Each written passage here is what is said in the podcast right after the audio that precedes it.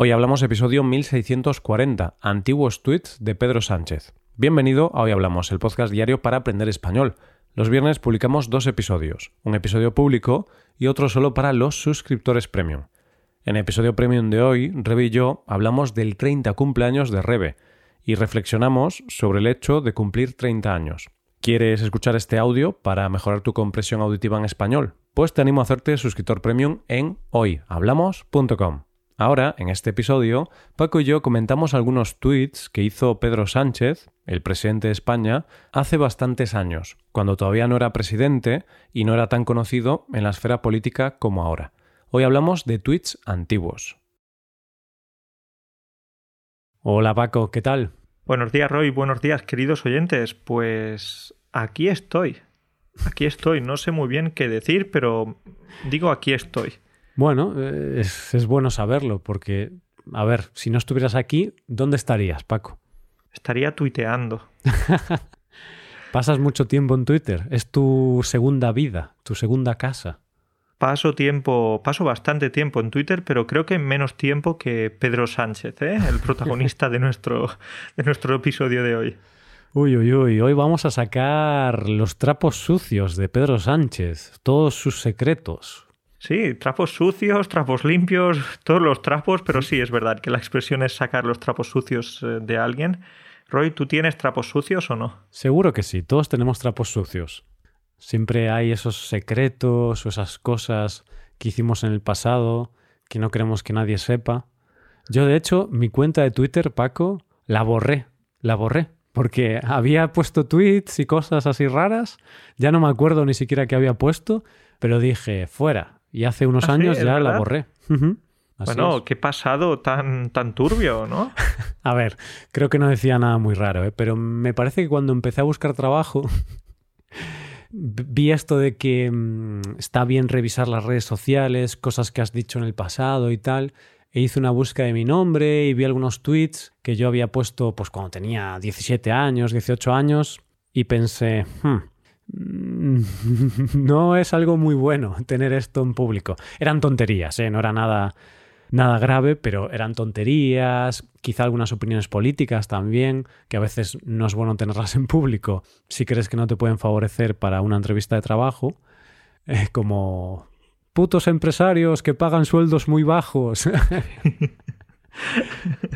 Entonces, claro, eh, y tú sabías que esos empresarios que quizás te iban a contratar después pues iban a leer tu Twitter o tus redes sociales y, quería ser contratado, básicamente. Claro, quizá no les gustaría mucho ese, ese tweet. Otro ejemplo, este no es mi caso, pero imagínate que trabajas en una empresa y criticas tu trabajo por Twitter, que esto es algo que mucha gente hacía, ¿no? Ah, no estoy contento en mi empresa, mi jefe es un idiota. Y luego tienes una entrevista de trabajo, echan un vistazo a tu Twitter para ver un poco de qué hablas y ven que estás criticando al jefe del anterior trabajo. Pues Mm, no te estás ganando muchas papeletas para conseguir ese trabajo. Es verdad, es verdad. Lo mejor hoy con Twitter es, eh, al menos lo que hago yo, es que soy pasivo. De esa manera, de esa manera, pues vas a estar ahí en la comunidad de vecinos viendo las peleas, eh, escuchando cosas, etcétera, pero no vas a ser ese vecino que todo el mundo odie y ese vecino polémico y todo esto. Tú vas a estar ahí en la comunidad y ya está. Claro, tú solo observas, escuchas, en este caso lees los tweets, pero no comentas, no escribes nada. Está bien también, ¿no? Porque a veces es mejor no meterse en fregados. Eso es bueno, es verdad que de vez en cuando pues eh, voy a darle algún me gusta, pero no a demasiados me gustas, ¿eh? que, no, quiero, no quiero regalar los me gustas, que, que, mis me gustas son caros. Y hay que tener cuidado con los me gustas, ¿eh? porque si luego te vuelves famoso, la gente luego revisa tus tweets de los últimos 45 años de toda tu vida, imagínate que te vuelves famoso, Paco, con 70 años. No sé. Haces un baile así un poco raro por internet, te vuelves famoso y patentas la canción del verano y el baile del verano. El baile de Paco, le vamos a llamar. Imagínate que pasa eso dentro de 40 años. La gente va a ir a tu Twitter, va a ver todos los me gusta que diste, que todavía estén públicos, de los últimos 40 años, van a ver todos tus tweets y si tú le diste un me gusta a una persona así un poco polémica o con una opinión que alguien no está de acuerdo con eso, te lo van a sacar 40 años después. Sí, lo que pasa es que hay que tener bastante tiempo para buscar mensajes que se escribieron 40 años antes, ¿no? Entonces, bueno, es verdad que ya pues Twitter y otras redes sociales pues dan la opción de buscar esas cosas de manera más rápida, pero no sé si a mucha gente le gustaría ahí investigar a fondo sobre las cosas que dije no sé cuántos años antes. Bueno, Paco, si tú te volvieses famoso, eh, la gente lo haría, porque hay gente que le gusta hacer esto, le gusta ver o investigar, son un poco como CSI, pero de la calle. De hecho, no recuerdo ahora quién había sido, pero recuerdo que habían criticado a una persona por un me gusta que había dado. Y me hizo gracia porque a veces incluso tú puedes dar un me gusta sin darte cuenta. Quizá no te gustaba ese tweet o esa publicación, pero sin, sin darte cuenta le diste al botón. Y la gente ya saca muchas conclusiones de un me gusta, lo cual me sorprende mucho porque la sociedad pues somos muy rápidos para sacar conclusiones de otras personas en base a, a un, a un botón, en base a un poco de código fuente en una web. ¿Sabes qué? Ahora me acuerdo de un caso y es que el Barcelona, el equipo de fútbol, pues iba a fichar a un jovencito, no sé, de 16 o 17 años para, para su cantera. Hmm. Y finalmente no lo acabaron, no recuerdo el nombre, hace ya unos cuantos años de esto, pero finalmente no lo ficharon, no lo compraron porque se dieron cuenta de que tenía algunos tweets, algunos mensajes de, su adolescencia, poniendo a la Madrid o insultando al Barça, ¿no? diciendo que el Madrid era el mejor club, que el Barça era. Bueno. Y finalmente no sé si fue por esto, pero quizás lo tuvieron en cuenta porque hubo bastantes aficionados que empezaron a, quejarse y, hmm. y, que no querían a este jugador para el Barcelona. Pues mira, hay que tener cuidado a la hora de tutear porque seguro que hay muchos jugadores que son del Madrid y juegan en el Barça, de la cantera me refiero, porque tú puedes tener tus sentimientos, pero luego cuando vas a jugar, pues tú quieres jugar en buenos equipos y si el Madrid no te ficha, y si te quiere el Barcelona, pues vas a Barcelona, aunque haya rivalidades. Lo que pasa es que no lo dices públicamente, lo mantienes en secreto. Y los aficionados somos muy puristas en el sentido de que pensamos que estos profesionales pues también tienen sus colores, son muy madridistas o, muy barcelonistas. Sí. Pero son profesionales, entonces entiendo que se cambien de empresa o que vayan a, un lugar en el que vayan a estar mejor o mejor, mejores condiciones. Es lo mismo que si a ti o a alguien le ofrecen un contrato mejor en otra empresa, pues te vas a cambiar. Claro, claro. Los colores de un futbolista es el morado de los billetes de 500 euros, el, naranja de los billetes de 50, y creo que tampoco es malo, es decir, es una profesión, una profesión muy bien pagada para algunas personas, no muy bien pagada para el resto de futbolistas, pero es una profesión. Pero sí que es verdad que muchos aficionados, como tienen este sentimiento tan fuerte por su equipo, consideran que los futbolistas también deben tenerlo, pero la realidad es que simplemente muchos futbolistas están ahí porque es su trabajo y ganan un sueldo y ya está, y hacen el mejor trabajo que pueden, pero si te llega una oferta mejor, pues te la planteas. Luego hay otros que sí que sienten el escudo y sí que rechazan dinero por estar con su equipo, que también es admirable. Roy, pero antes de seguir con el tema de hoy o, empezar a hablar del tema de hoy, quiero preguntarte una cosa, porque antes has dicho que, que los billetes de 500 son morados. ¿Es, ¿Es verdad? Lo digo porque yo nunca los he visto. Yo tampoco he visto ningún billete en directo, creo que sí que son morados, pero me suena que los han retirado de circulación. Creo que como solo los usaban los narcotraficantes, pues dijeron, ya los quitamos, ¿no? Porque total... De acuerdo, Roy. Y tú no eres narcotraficante, a pesar de que mm. eres de Galicia, Roy. Ya sabes que hay mucho narcotráfico en Galicia, ¿eh? No soy, no soy narcotraficante declarado. Mira, Paco, que luego te pasa como a Fijó, que, que tiene una foto con un narcotraficante de hace 30 años y ahora se la sacaron muchas veces durante el periodo de la campaña electoral. Y bueno, él dice que no lo sabía, no sé, es bastante polémico el asunto, pero claro, pasó hace 30 años. Entonces, Paco, imagínate que yo soy narcotraficante. Luego esto te va a afectar en el futuro, cuando seas famoso, con 70 años y tengas ese baile de Paco tan divertido, pues van a sacar a la luz esas conversaciones que tuviste con, un narcotraficante. claro, porque Feijóo ya en esa época, Roy, era, era famoso, era un político reconocido hace 30 años cuando le sacaron esa foto con el narcotraficante. Mm, me pillas un poquito, creo que no, creo que todavía no era, o sea, no era conocido como político, no sé si ya había empezado su carrera como político, pero bueno, la cuestión es que era amigo de, de un narcotraficante. Él dice que no sabía que era narcotraficante. No sé, bueno, es un tema que siempre en Galicia se ha sacado muchas veces y nunca lo ha aclarado mucho. Y hay gente que cree que esto está mal, hay gente que cree que, bueno, que las amistades que tuvo hace 30 años pues no son tan relevantes. Cada uno pues tiene su opinión. Yo no tengo ninguna, la verdad. A ver, Roy, aquí sí que tengo que decirte que es un poquito raro que alguien se reúna, que un político se reúna con un narcotraficante. Mm. No, es un pero poco era sospechoso. Pero era su amigo, Paco. O sea, eran amigos. Eh, de hecho, es una foto en un yate. Claro, pero él podría haberle preguntado a su amigo, ¿de dónde sacas el dinero para tener este yate? Porque si yo tengo un amigo que tiene un yate, voy a decir, vale, ¿en qué trabaja? O, de dónde saca ese dinero? Le dijo, de la fariña, de la fariña. bueno, estoy exagerando el acento gallego y estoy diciendo fariña, que significa harina en gallego, y es una forma de llamarle a la cocaína, ¿no?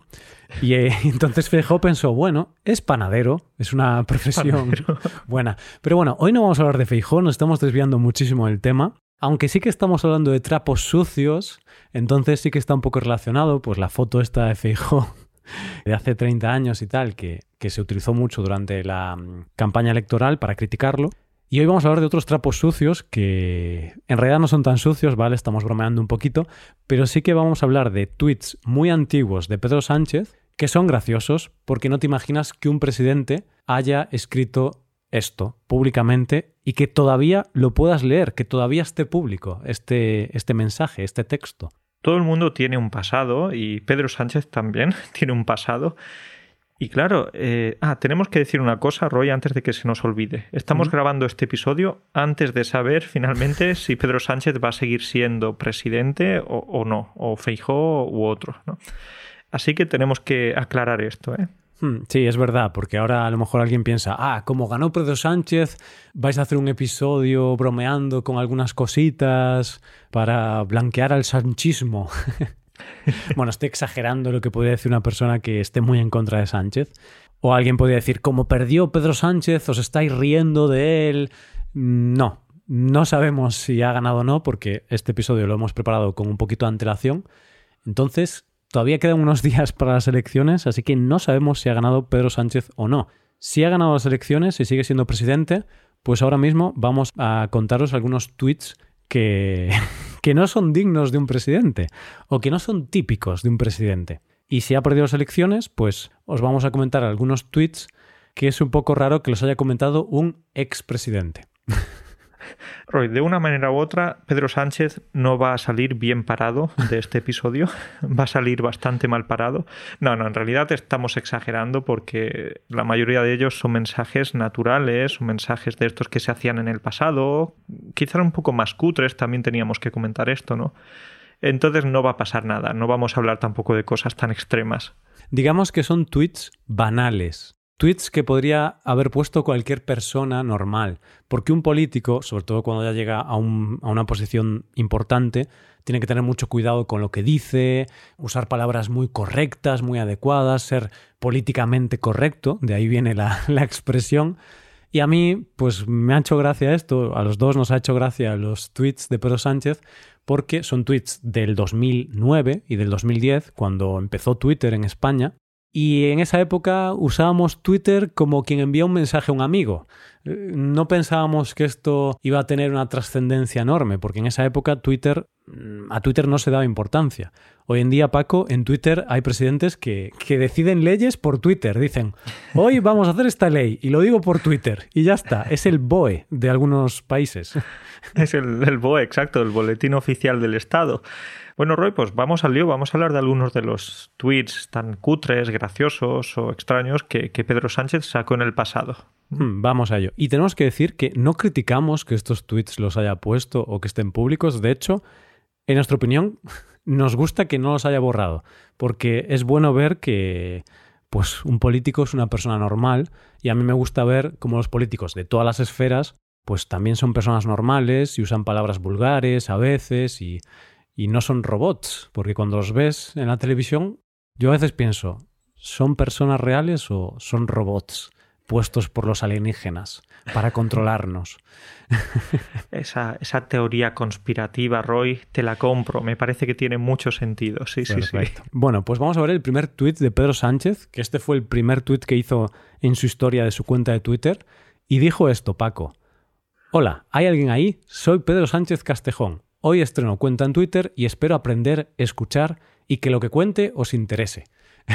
Este es el primer tuit de Pedro Sánchez, Paco. ¿Qué te parece? Muy, muy simple, muy directo y muy normal. Espero aprender a escuchar y que lo que cuente os interese. Mal, mal, Pedro, porque ya el primer mensaje que estás poniendo por ahí es bastante aburrido, no es interesante. Podría haberlo generado una inteligencia artificial, este tuit, de hecho. Pero en esa época no había, ¿vale? Claro, y él empieza el mensaje diciendo, hola, hay alguien ahí. Pues, pues claro, claro que hay alguien ahí, la gente que está utilizando Twitter. Es graciosa esta forma de escribir. Hay alguien ahí, es una forma de hablar, es como una frase que usamos cuando no sabemos si hay alguien en una casa y decimos, ¿hay alguien ahí? ¿Hay alguien? Pues claro, él pensaba que no había nadie. Hay que decir en su defensa que en el 2009 en Twitter, en España, tampoco había mucha gente. Entonces estaba bien que lo preguntase. es verdad. Yo no utilizaba Twitter en 2009, entonces no era tan común en España, por lo menos. No, no, no. Yo empecé un dos, tres años después, quizá. Vale, pues siguiente tweet, Paco. Con mis colegas en el restaurante Luna Rosa, comiendo una pizza cojonuda. Muy bien, vale. Comiendo una pizza cojonuda. Vale. Ya utilizamos aquí o ya utiliza alguna palabrota, ¿eh? Esa es la cuestión. Esto si lo pone cualquier persona normal y corriente, está bien, está comiendo una pizza con sus colegas y lo dice por Twitter y dice que es una pizza cojonuda, es decir, una pizza muy buena. Pero si buscáis no encontraréis un vídeo de Pedro Sánchez pronunciando la palabra cojonuda. ¿Por qué? Porque es una palabra bastante vulgar. Vale, Roy, sí, es, es una frase o una palabra, mejor dicho, vulgar, bastante vulgar, y un político pues no la va a decir, pero la utilizamos mucho y hay un montón de expresiones, eh, porque viene de cojones, hay un montón de expresiones que seguro que los estudiantes ya conocen. Hmm, claro, y esta palabra cojones es una forma vulgar y coloquial de decir testículos. Ojo, es una palabra que usamos los españoles, casi todos, en nuestro ámbito privado, cuando estamos en un ambiente muy informal, pero bueno, cuando hablamos, por ejemplo, Paco y yo aquí, aunque muchas veces usamos lenguaje coloquial, no usamos esta palabra porque es bastante malsonante y bastante vulgar. Entonces, bueno, más para cuando estamos en el bar tomando tres cervecitas. Y me gusta mucho, Roy, también el uso que le da aquí al gerundio, porque dice, comiendo una pizza cojonuda. Fíjate, no dice estoy comiendo una pizza cojonuda. Y esto me llama la atención, te digo, porque en el pasado pues escribíamos muchos mensajes de este estilo, simplemente con el gerundio. Estabas en la playa mm. y escribías un mensaje diciendo algo así como disfrutando del día o pasando el día en la playa, mm. tomando unas cervecitas. Porque usamos las redes sociales, el apartado este de estado, como ahora que WhatsApp tiene lo de estados, que cuando tienes el estado WhatsApp casi siempre pone, hey, estoy usando WhatsApp. Hola, estoy usando WhatsApp, ¿no? Pues antes eso se usaba mucho en las redes sociales, todos lo sabemos, y es un poco responder a la pregunta de ¿qué estás haciendo? ¿Qué estás haciendo? Puedo decir, estoy comiendo una pizza cojonuda, como Pedro Sánchez. Pero mm, muchas veces pues no usamos el estoy y decimos comiendo una pizza cojonuda, solo usamos el gerundio. Vale, pues seguimos Paco, porque hay otro tuit que también nos hizo bastante gracia y dijo simplemente esto. Ser malos. Buenas noches, colegas. ser malos. Qué... Qué mal me suena esto, Roy, lo de ser malos. No es un gran consejo viniendo de un presidente de un país. No, no, y también lo digo por la parte gramatical, porque en lugar de mm. ser malos, debería ser sed malos, con la D. Sí, es verdad, es un pequeño error gramatical, pero realmente mucha gente en España usa así el imperativo, pero teóricamente, si queremos ser académicos, correctos gramaticalmente, tenemos que decir sed malos, porque es vosotros sed malos.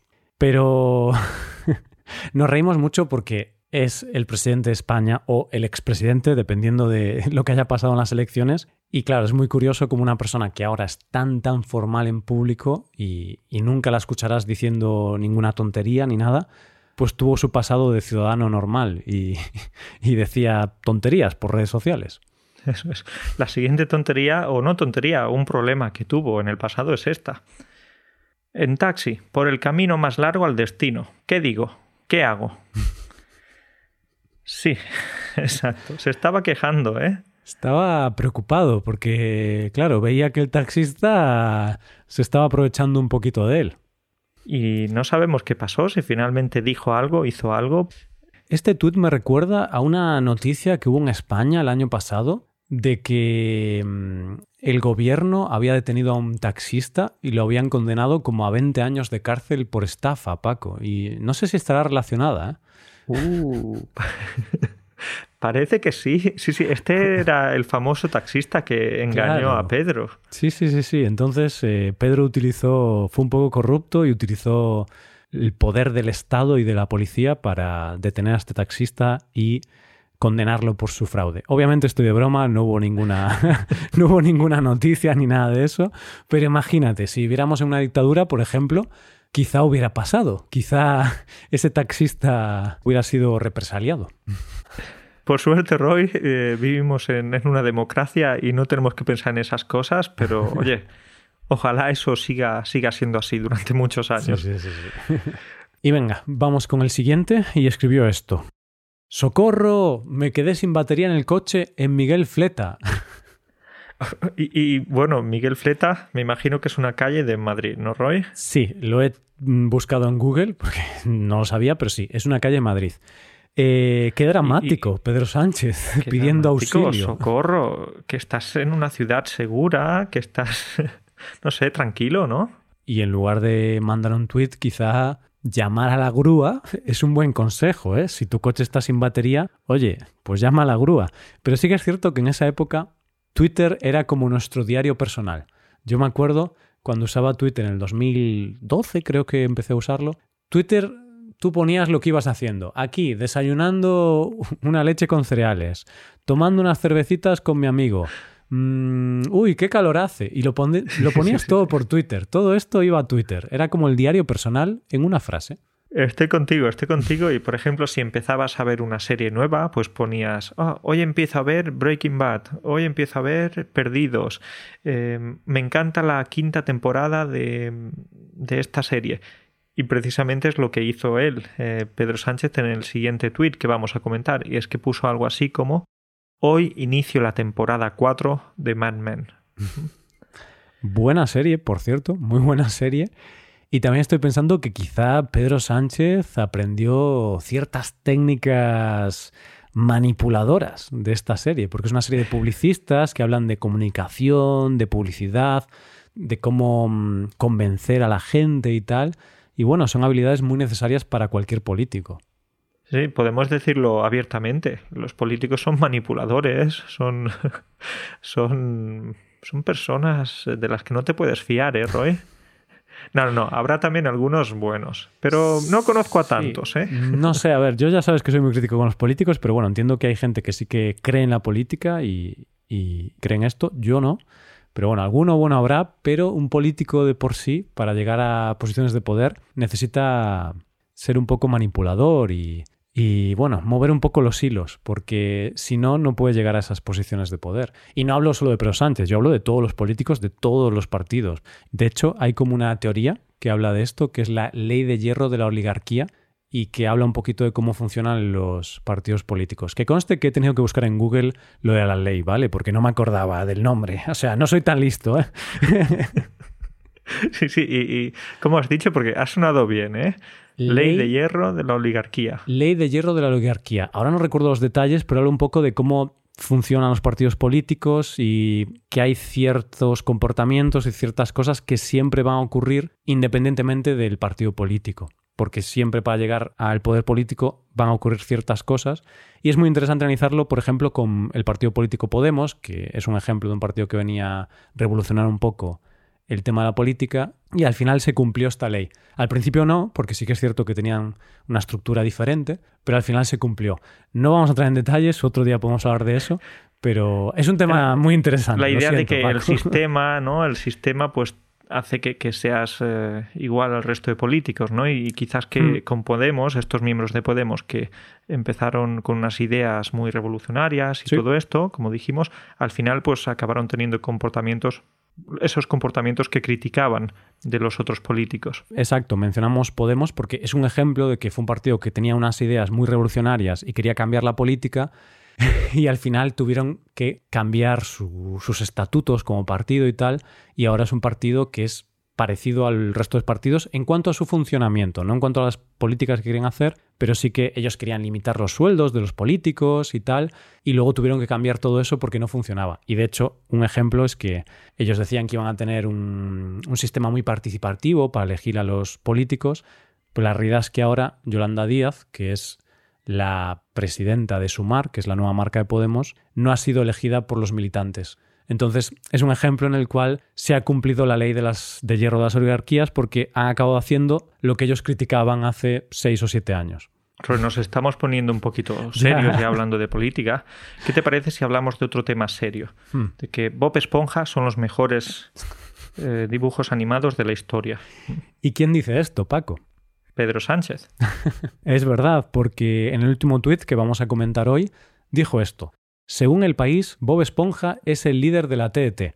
No puedo estar más de acuerdo. Si no, que se lo pregunten a nuestros hijos. A mí también me gusta. este fue el tuit de Pedro Sánchez. Es un tío al que le encanta Bob Esponja. Bueno, aquí puedo decirte que estoy totalmente de acuerdo con, con, Pedro Sánchez. Y es que Bob Esponja, qué dibujos tan buenos eran esos. Que si te paras a pensar dices, qué paranoia, qué paranoia. Una esponja que vive debajo del mar y, dices, ¿qué tipo de drogas han consumido los creadores de esos dibujos? Pero me gustaban mucho esos dibujos, a mí también. Estaban muy bien, están muy bien, la verdad. Sí que, sí que están bien. Bueno, pues estos son algunos de los tweets. Estos no son todos los tweets que hizo Pedro Sánchez, sino que son algunos que hemos encontrado en algunas recopilaciones. Son tweets reales, ¿vale? Todavía se pueden ver. Si los buscáis todavía están en su, en su Twitter oficial, entonces no es algo que nos hayamos inventado, no son capturas y tampoco son cosas, eh, no son trapos sucios. Nosotros estábamos de broma con esa frase, claro que sí, son tonterías, pero es gracioso que un presidente de un país todavía tenga estos tweets públicos, que no los haya borrado y me parece bien. Sí, es algo, como decíamos antes, muy natural, muy eso, como un ciudadano, que al fin y al cabo también es un ciudadano eh, normal. Así que muy bien, pues Pedro, sigue poniendo tonterías por, por Twitter.